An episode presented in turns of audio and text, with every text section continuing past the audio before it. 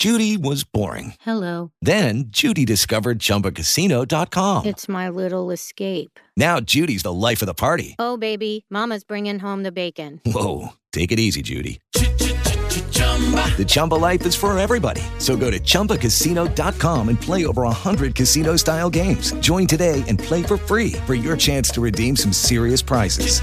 chumba ChumbaCasino.com. No purchase necessary. Void where prohibited by law. 18 plus terms and conditions apply. See website for details. Esto es Radio Startup, un podcast orientado al mundo del emprendimiento, las startups y la innovación. Presentan Marcela Morales, Andrés Bernal y Hegel Eisenhower. Bienvenidos a Radio Startup. Hola y bienvenidos a todos de nuevo a otro episodio de Radio Startup. Hoy estamos con un invitado desde Brasil y con Andrés desde España. Andrés, ¿cómo estás? Hola, ¿cómo están todos? Cuéntanos un poco acerca de nuestro invitado y a quién tendremos hoy en este episodio. Bueno, tenemos un invitado muy especial que es Guillermo Freire que es el eh, co-founder y presidente de Grow. Y Grow eh, es más conocido en América Latina como Green y Yellow. Hola Guillermo, ¿cómo estás? Hola Andrés, muy bien, muy bien. Y muchas gracias por la invitación. Es un placer estar aquí con usted. Bueno, el placer es todo nuestro. Eh, Guillermo, cuéntanos un poco primero sobre, sobre ti. Queremos conocer cuál es esa historia detrás del que hay del emprendedor. Bien, uh, mi nombre es Guillermo Freire, como, como hablaste. Y yo empecé mi carrera en emprendimiento hace un poco más de 10 años. Antes de, de Grow, empecé uh, algunas empresas en real estate. Y yo soy también el fundador de la primera empresa de anteojos que nació online en América Latina, llamada Livo.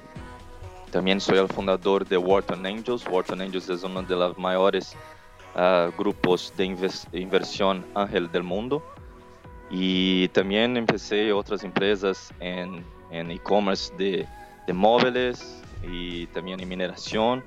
Entonces hice casi toda mi carrera en emprendimiento y lo emprendimiento de, de más suceso fue, fue Green, que vamos a hablar un poco hoy, que también tiene una historia muy interesante de, de mucha cosa que pasó en un periodo muy corto de tiempo y que va a ser un placer hablar un poco más en detalle con usted. Guillermo, antes de comenzar, eh, porque muchos emprendedores quieren conocer o quieren saber si, si es recomendable comenzar a emprender desde muy temprana edad o si es preferible tener un conocimiento eh, trabajando en diferentes compañías antes de emprender. ¿Tú antes de convertirte en emprendedor trabajaste para otras compañías? En mi opinión, es, no es solo en mi opinión, hay también muchos datos que comprueban eso. Es mejor un emprendedor empezar después de tener mucha experiencia do que empezar haciendo emprendimientos cuando, cuando estás muy, uh, muy chico y no tienes mucha experiencia. Y si miras la, la edad de los emprendedores con mejor suceso empezaron más tarde, después de tener experiencia, y fue eso que pasó con, conmigo también. Yo tuve una carrera de, de dos años en, con una de las consultoras estratégicas más grandes del mundo. Yo también tuve una carrera en finanzas y también como headhunter, que también fue una experiencia muy rica para, para aprender más sobre la contratación de, las, de los talentos. Entonces yo empecé después con, casi uh, cuatro años de experiencia profesional. Si pudiera, creo que sería bueno tener un poco más. Entonces mi recomendación es tener experiencia, aprender con otros, uh, con otras empresas, con empresas que tienen diferentes uh, mindsets de business para después empezar el tuyo. Y creo que eso es la, la mejor recomendación que yo tengo. Bien, estoy totalmente de acuerdo eh, y quiero hacer una, como una acotación y es que acá en España eh, hay mucho emprendimiento en personas que están entre los 42 hasta los 55, 60 años de edad y la tasa de éxito aumenta mucho más y es básicamente lo que tú has dicho, la experiencia. Y hablando de la experiencia, cuéntanos de esa experiencia en Green. Eh, cómo nace, eh, cómo ha sido Sos Scooter, cuál fue, cuál fue la etapa de crecimiento en Brasil y ahora cómo está en, en, en América Latina. Sí, entonces Green es, uh, es parte de una holding llamada Grow, que es el resultado de la fusión de algunas empresas. Green originalmente es de México, empezó en México y en Brasil empezamos dos otras empresas, una llamada Ride, que eu sou o founder, e outra chamada Yellow. E em pouco mais de seis meses, fizemos uma fusão. Ride e Yellow eram los, são as maiores empresas de micromobilidade, que é mobilidade de curtas distâncias em Brasil. E Green era a maior empresa de micromobilidade em México.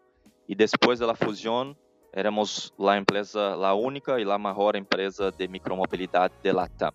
E como é desde agosto de 2018 hasta fevereiro de 2019, hicimos uma expansão internacional muito rápida. Então, pensamos em Chile, em Uruguai, em Colômbia, em Peru, em Argentina, e tudo em um espaço de tempo muito curto, que foi uma grande loucura, mas para nós outros a estratégia de fazer a dominação del mercado y tener una ventaja competitiva con, con los players que tenían interés en adentrar a América Latina, para nosotros fue la estrategia correcta. Entonces, pasamos por un periodo de internacionalización en un plazo de tiempo muy corto y empezamos operaciones en otros países, en Argentina, en Perú, en Colombia, en Uruguay, en Chile, y todo eso en cinco, como cinco meses e passamos de 7 milhões de usuários. E tudo isso com um enfoque muito grande em garantir que nós outros temos uh, ah, o maior market share do mercado para que quando outros players como os americanos, como outras empresas também uh, de Europa quiserem entrar em Latinoamérica, nós outros já tínhamos um tamanho muito grande y así tenemos una ventaja competitiva que iba a ser muy difícil para que ellos uh, hagan una competencia con nosotros. Muy interesante esa estrategia, eh, viéndolo desde el punto de vista de la compañía. Y me gustaría saber un poco más, Guillermo, acerca de qué métricas tenían en cuenta eh, a la hora de decidir en qué ciudad y en qué país eh, crecer. Si tenían alguna métrica enfocada en, en megaciudades donde tenían que tener algunos millones de habitantes como requisito para poder ingresar al mercado o la infraestructura urbana. ¿Cuáles eran esas métricas que tuvieron en cuenta a la hora de, de hacer ese crecimiento tan agresivo? Sí, entonces uh, es una pregunta muy, muy interesante porque nosotros tenemos un framework con más de 50 puntos que nosotros uh, evaluamos antes de adentrar un mercado. Los más obvios son población, uh, renta, pero hay otros que son más sencillos que para nosotros tienen una importancia muy grande, como las tasas de criminalidad. Nosotros en Latinoamérica tenemos uh, tasas de criminalidad muy grandes en algunas ciudades, por ejemplo, en Brasil, en Recife. Fue una ciudad que nosotros empezamos la operación y tuvimos que sacarla porque los índices, las tasas de criminalidad en Recife eran muy grandes y nosotros teníamos muchos, eh, nosotros perdimos muchos patines por el tema de la criminalidad. Y otras cosas también, como tajas de penetración de tarjeta de crédito, tajas de penetración de, de telefonía móvil y otros, otros tantos que nosotros, para nosotros es muy importante que tengamos un mínimo de, eh, un mínimo que, que esos criterios sean uh, contemplados para que empecemos la operación. Entonces son con una lista de más de 50 y solo después de tenemos un mínimo, ahí sí tomamos la decisión de empezar la operación. Genial. Y detrás de este proceso de expansión, eh, me imagino que también tuvo que haber un proceso de, de, inyección de capital. Cuéntanos cómo fue, cómo fue ese proceso para poderse lanzar o prepararse para ese lanzamiento y, y, y captar el mercado LATAM. Sí, entonces con el tema de la captación, es, es para mí es la parte, una de las partes más difíciles del, del business. Y lo que pasó con nosotros fue, cuando empezamos en 2018, el mercado tenía mucho capital disponible. Eh, estaba muy líquido el mercado. Y nosotros hicimos una captación muy grande de algunas decenas de millones de dólares de los mejores inversionistas de, del Silicon Valley. Pero después en mayo de 2019, con el tema del, del IPO de Uber, el mercado cambió totalmente, porque Uber fue uno de los peores IPOs de la historia de los Estados Unidos y nunca se recuperó. Entonces los inversionistas de Silicon Valley cambiaron un poco uh, la forma como estaban haciendo inversión. Para nosotros era muy fácil y después de mayo cambió total. Y con el tema de WeWork y agora com o tema de outras empresas do SoftBank que já não estão indo tão bem, necessitamos cambiar o mindset de captação. Antes era captar, hacer captação muito rápidas, muito fáceis e agora todos querem mirar el tema de, dela profitabilidade e não só o crescimento e nós outros tenemos que, que nos quedar profitable, rentáveis muito rápido para que não tenhamos uma dependência tão grande de, de, de capital externo, porque hoje já não é tão fácil como em 2018 a ser captação porque hoje os que os inversionistas quieren un, lo que llaman path to profitability, que es un camino de la, de la rentabilidad. Y las empresas que no tienen un mindset de rentabilidad de corto plazo muy claro, los inversionistas ya no, ya no le interesan más porque el mindset cambió, cambió de crecimiento a cualquier costo para un crecimiento con rentabilidad. Eso fue un cambio muy grande. Todas las empresas de mi generación, como Green, como Rappi, están teniendo que hacer cambios para se adaptar a esta nueva realidad. Wow, esto es algo, algo increíble, esto que nos cuentas, Guillermo, porque esto se mueve muy rápido y eh, hace un par, de tres, cuatro años atrás, los emprendedores estaban pensando en captar dinero, en crear una empresa más que enfocar en el producto, en recolectar dinero y crecer de cualquier forma. Y hoy con esto que nos estás diciendo, eh, los emprendedores tienen que adaptarse completamente y es algo que muchas veces pasa y no nos damos cuenta y es muy importante precisamente conocer de primera mano lo que sucede con, con historias reales porque hoy en día, como tú lo dices, es mucho más difícil captar dinero. Exacto, exacto. Y en, en, en, en el caso de Green Grow, lo que pasó con nosotros es, estamos haciendo un cambio completo en nuestra estrategia. Recién en Brasil cerramos como nueve ciudades que não tinha um, um caminho muito claro para, para serem rentáveis. Então, nós outros estamos enfocados somente nos mercados que nós outros temos uma uma certeza muito grande que que há forma de ser rentáveis. E se me hablar, se, se, tu hablasses comigo há seis meses atrás, o mindset era, era totalmente diferente. Era vamos a crescer, mesmo em mercados que não há chances de ser rentáveis, não, vamos a crescer, vamos ter uma presença já, e hoje é totalmente diferente. E se miras a estratégia de Rappi, o mesmo, se miras a estratégia de, de outras empresas também em Latinoamérica que tiveram crescimentos muito fortes, recentes, todos estão cambiando para rentabilidad y no crecimiento a cualquier costo. Guillermo, eso me hace pensar en una pregunta. ¿Cuál fue ese tipping point o esa, esa coyuntura que hizo que los inversionistas de Silicon Valley voltearan su mirada hacia Latinoamérica?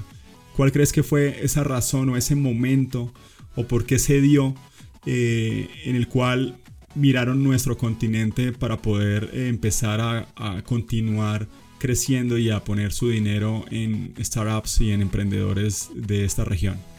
Sí, eso es una pregunta muy interesante. En mi opinión, lo que pasó fue, en Silicon Valley la competencia, hay una competencia muy grande con los inversionistas. Si hay un deal que es bueno en Silicon Valley, hay como quase mil fundos não sei quantos, há muitos fundos em Silicon Valley mirando o mesmo tipo de deal. Em Latinoamérica, há muito pouco. O eh, ecossistema de Latinoamérica é muito novo. Então, o que passa é os inversores de Silicon Valley, eh, com o tema da competência em seu mercado original, decidiram que é melhor explorar outros mercados. Isso não passa só em Latinoamérica. Há um outro mercado, por exemplo, em el sudeste asiático, Southeast Asia. Está passando o mesmo. É um mercado que há 10 anos atrás não tinha nada. E agora todos os inversores de Silicon Valley estão mirando Southeast Asia. E Latinoamérica é um mercado muito atrativo, porque é um mercado eh, com pouca competência de los fundos, fundos grandes em Latinoamérica que, me, que eu conheço são menos de 10, enquanto em Silicon Valley são miles. Então, há uma diferença muito grande em termos de competência. Então, se tu és se, se tu és um se tu és um inversor de Silicon Valley e tens a capacidade de criar relações em Latinoamérica e acesso aos empreendedores latino-americanos e e sabes que é um continente com buenos empreendedores, com unicórnios por todos os lados agora, e, e tu és capaz de enfocarte aqui e não, se, e não solo quedarte em tu mercado original onde há uma competência muito forte, é, é um no-brainer, não tens o que pensar, porque é uma oportunidade muito grande e isso que os inversionistas de Silicon Valley creio que hoje lo entendem e por isso mais e mais quiere hacer inversiones en nuestra región. Y atando, atando ese comentario que acabas de decir, para todos esos emprendedores de América Latina, incluso aquí algunos de Europa, eh, ¿qué, qué, qué les, cómo, cómo, los puedes aconsejar para conquistar a esos, eh, a esos venture capital o inclusive a esos, a esos business angel para poder atraer ese capital? O sea, ¿qué, qué deberían hacer? ¿Cuáles como esos primeros, esos primeros cinco pasos para poder captar eh, este recurso de, del Silicon Valley? Sí, el, paso inicial es crear la, las relaciones. Tú tienes una persona de su confianza que puede hacer la presentación de tu empresa, de ti, para los inversionistas. Porque si sois una persona que a nadie lo conoce para y, hace como un cold call en el sitio del fondo o en LinkedIn, não vai passar nada. La, la, la, la, chance que tenha sucesso é como cero. Entonces necesitas hacer una, uma conexão inicial. e uma forma que eu, que para mim se saiu muito bem, são as redes de, invers de inversores ángeles de, de, Latinoamérica, como Harvard Angels, Wharton Angels. Há muitos, há como casi 100 redes de inversores angel en, en Latinoamérica que, tienes que tienen conexiones muy fuertes en Silicon Valley. Entonces creo que cuando tienes una, una persona de Latinoamérica que te puede hacer la presentación a, a los fondos del Vale, de Silicon Valley, así es la forma que, mejor forma de empezar. Y una vez que tú tienes la conexión con los fondos La etapa 2 es cómo hace la presentación de su, de empresa. Entonces, el pitch es muy importante. Hay varios materiales en, en el de Sequoia. Hay un, un guidelines de, de, hacer un pitch que a mí me gusta mucho. Es muy completo, es como un guía de cómo tenés que hacer pitch para los inversores en Vale. Entonces, en el sitio de Sequoia está muy bien hecho, pero hay varios ejemplos. Y, y después también, para mí, funciona muy bien todo el tiempo estar en el Silicon Valley. Yo a cada tres meses hago una visita al Valley. Ahora en 15 días yo estoy allá participando de los eventos, de las conferencias y haciendo contactos. Eso también es muy importante. Guillermo, tú que estuviste en los dos mundos, tanto en el mundo corporativo como en el mundo del emprendimiento, ¿cuál crees que es el secreto para que las compañías puedan volverse innovadoras. Hay muchas compañías en el mundo que quieren pensar como startups, pero no lo pueden hacer. No sabemos si es porque son muy grandes, porque la cultura de innovación es, muy diferente. Eh, tú que viviste en, en los dos escenarios, ¿qué crees que deberían hacer las compañías o tener en cuenta las compañías para poder realmente innovar y moverse mucho más rápido? Sí, en mi opinión hay una hay algunas compañías, un case muy grande en Latinoamérica es el case de una empresa llamada Magazine Luiza, que es el case más, más bien sucedido en Latinoamérica de corporate ventures. Lo que hicieron y que para mí es, es un ejemplo de una, de una estrategia muy bien de una empresa con más de, de 50 años que hizo una innovación muy fuerte es crearon un hub de entrepreneurship adentro de la empresa. Ellos se dieron cuenta que con, su, con sus empleados, con, con su mindset, ya no iban a ser capaces de seguir la taja de innovación de, que el mercado necesitaba. Entonces crearon un hub como un, como, casi como una aceleradora, como un Y Combinator dentro de su empresa. Entonces hicieron la incubación de, de una serie de startups. Es una empresa de, de retail. Entonces hicieron una incubación de empresas de logística, otras empresas de retail y crearon un hub de innovación muy bien hecho dentro de su empresa. Con eso el, el, resultado de empresa es fenomenal. Entonces, creo que hay algunos casos de corporate ventures en Latinoamérica. Itaú, que es uno de los mejores bancos de Latinoamérica, también hizo un, un experimento con corporate ventures llamado Cubo, que, que tiene como más de 100 startups dentro del Itaú dentro da estrutura de Itaú, desenvolvendo uma série de inovações de tecnologia que o banco depois tem a oportunidade de, incorporar essas inovações, essa tecnologia dentro de su, de su core business.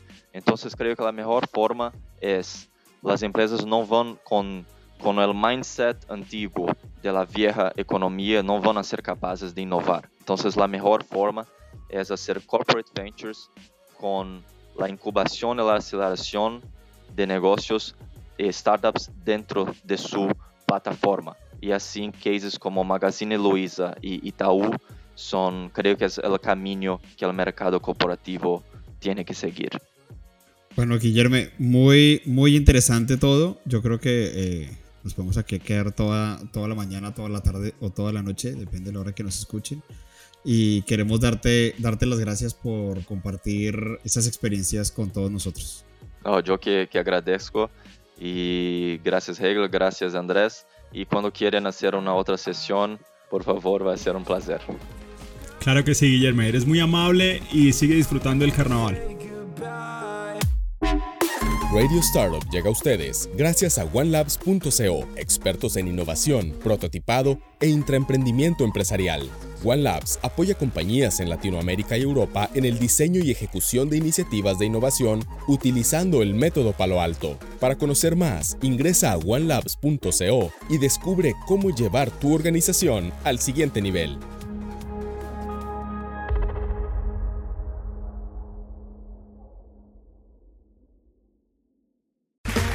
Okay, round two. Name something that's not boring. A laundry? Ooh, a book club.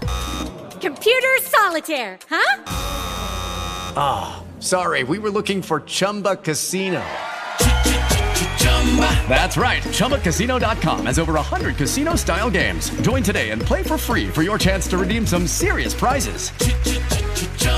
ChumbaCasino.com. No purchase necessary. Full prohibited by law. 18 plus terms and conditions apply. See website for details.